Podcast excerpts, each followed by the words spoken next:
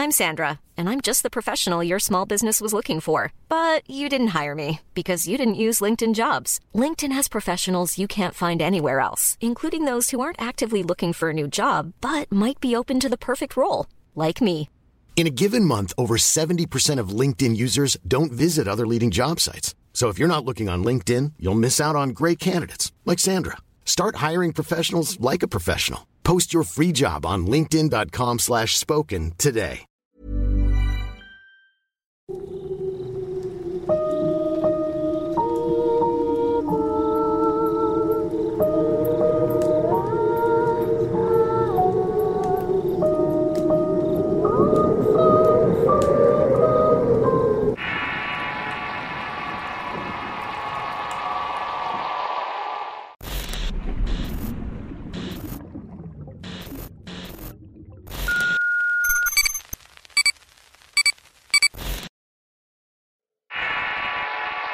Susana.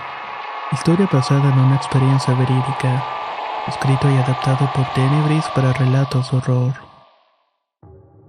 Hace cinco años encontraron el cuerpo de Susana. Me parece que el tiempo no ha pasado y que aún somos las mejores amigas. Intercambiando tareas atrasadas o hablando de los muchachos más guapos del salón. Por respeto a su memoria omitiré o cambiaré nombres de personas y lugares. Susana y yo estudiamos en la misma preparatoria que era la que se ubica en la capital del estado. Las dos éramos foráneas. Yo venía de un pueblo un poco más cercano que el de ella. Susana hacía tres horas de camino para la capital y yo dos. Hubo muchas cosas que unieron nuestra amistad. Por ejemplo, íbamos en el mismo salón y teníamos la misma edad. Nos gustaba el mismo tipo de música y los fines de semana nos tocaba ir en el mismo camión.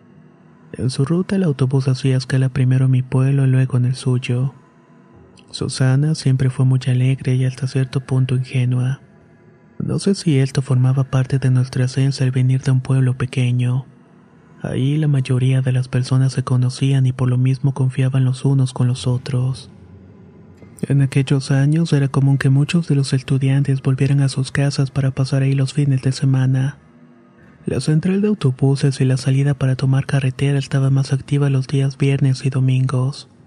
Susana y yo seguimos siendo amigas durante la preparatoria y llegamos a incrementar nuestro círculo de amistades con otros chicos del salón.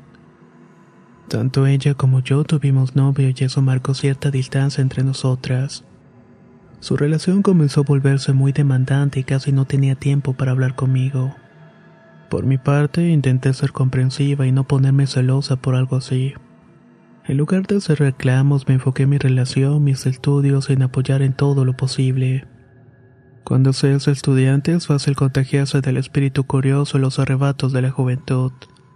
Es el tiempo donde uno se atreve a hacer cosas como viajar con los amigos, probar el alcohol y, por qué no, tal vez alguna que otra sustancia. El novio de Susana era un chico muy problemático.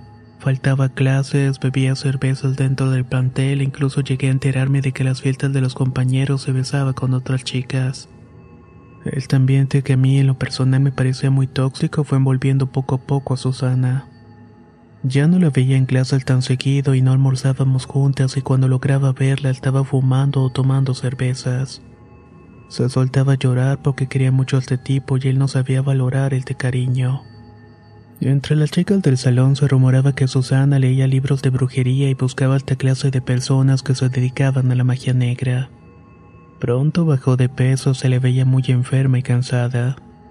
Intenté hablar con ella y hacerla entrar en razón. Una tarde me senté para hablar sobre sus calificaciones que estaban por el suelo. Era prácticamente un hecho que iba a reprobar el semestre. Susana, ¿qué te pasó?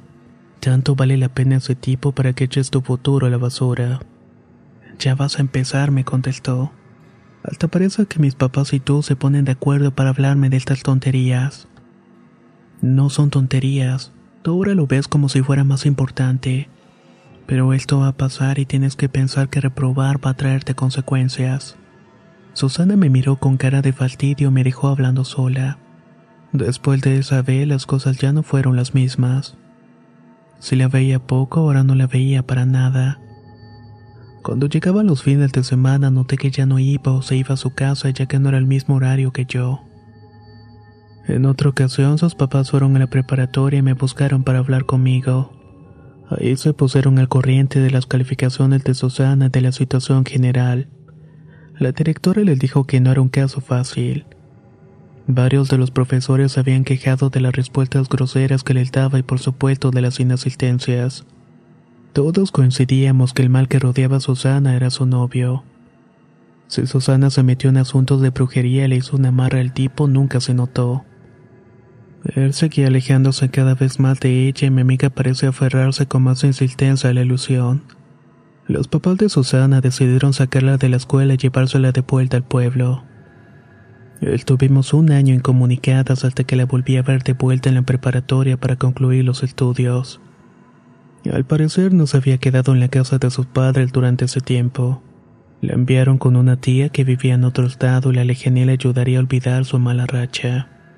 Intenté hablar con ella invitándola a almorzar en la cafetería de la prepa y me dijo que sí. Me sentía muy triste al darme cuenta de cómo había cambiado nuestra amistad hasta ese momento. ¿Cómo has estado? ¿Te sientes mejor? Nunca estuve mal. Ninguno de ustedes puede entender el sentimiento tan grande que me une a Oscar.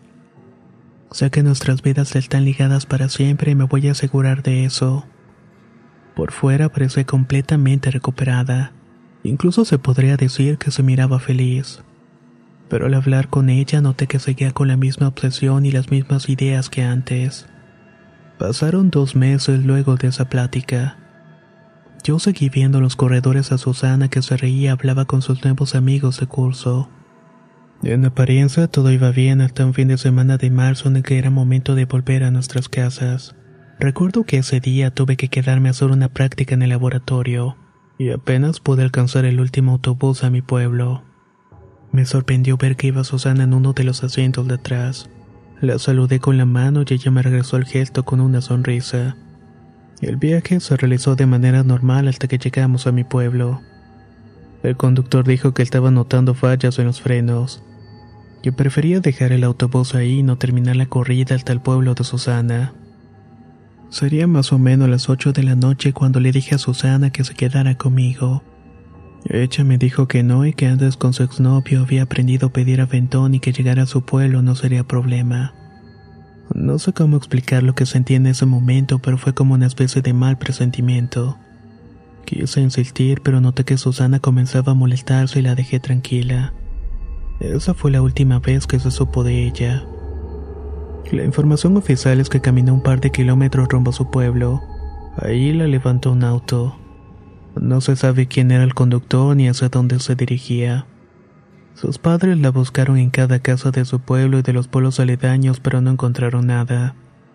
En la preparatoria se hizo un homenaje a ella donde varios de los compañeros y amigos le escribieron una carta para despedirse. Yo no pude hacer nada porque en el fondo me sentía culpable. Sus papás sabían que yo fui una de las últimas personas que hablaron con ella. Y aunque no me reprocharon por no haber insistido más, la culpa me siguió por mucho tiempo. Fue la insistencia y la falta de renuncia de los papás de Susana que finalmente lo llevó a dar con ella cuatro meses después. Los vecinos del pueblo daban una vuelta en la búsqueda por los alrededores cuando lo encontraron amarrado a un árbol. Traía la misma ropa de ese día puesta. En ella no parecía haber ningún rastro de violencia.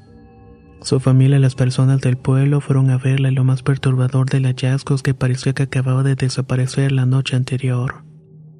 Su cuerpo no tenía ninguna señal de descomposición. Con la autopsia se supo que llevaba fallecida los mismos cuatro meses y la causa de muerte oficial fue un trauma en la cabeza, aunque los padres aseguraban que estaba intacta. Ninguno de los que supimos de ese caso encontramos explicación a este hecho. Fue como si a Susana la hubieran secuestrado en el tiempo y la trajeran de vuelta solamente para darle a sus padres un cuerpo que enterrar. En ese momento este suceso fue una noticia un tanto famosa en el estado, pero como suele pasar se fue olvidando con el tiempo hasta que dejó de ser importante. Por mi parte puedo decir que es algo que no olvidaré nunca. Sé que hay personas que pueden entender lo que pasa dentro de mí, esa sensación de que pudiste hacer las cosas diferentes. Algo que he pensado al respecto es que Susana en su obsesión pudo meterse o estar involucrada en la brujería, que no pudo controlar las invocaciones que hacía y finalmente le pasaron factura. En realidad cualquiera de estas opciones puede ser la correcta o acercarse, aunque la verdad es algo que nunca sabremos. Lo único que queda, como toda experiencia de vida, es aprender de los errores y seguir adelante.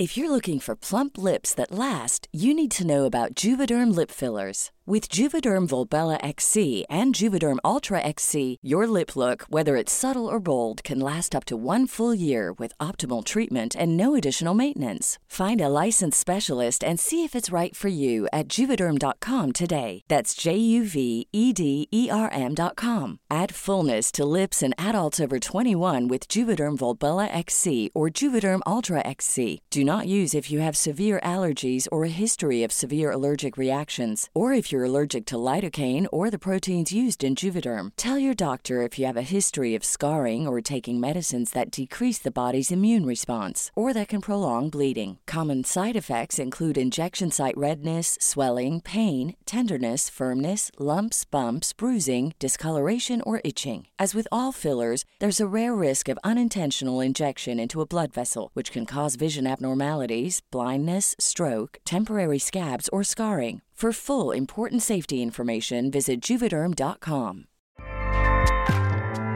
ACAST powers the world's best podcasts. Here's a show that we recommend.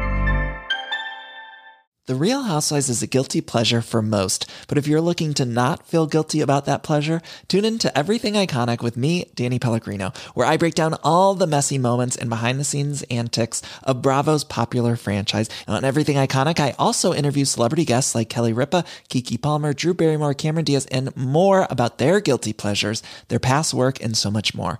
So if you're pop culture obsessed and find yourself watching way too much reality TV like me, tune in to Everything Iconic with Danny Pellegrino wherever you listen to podcasts.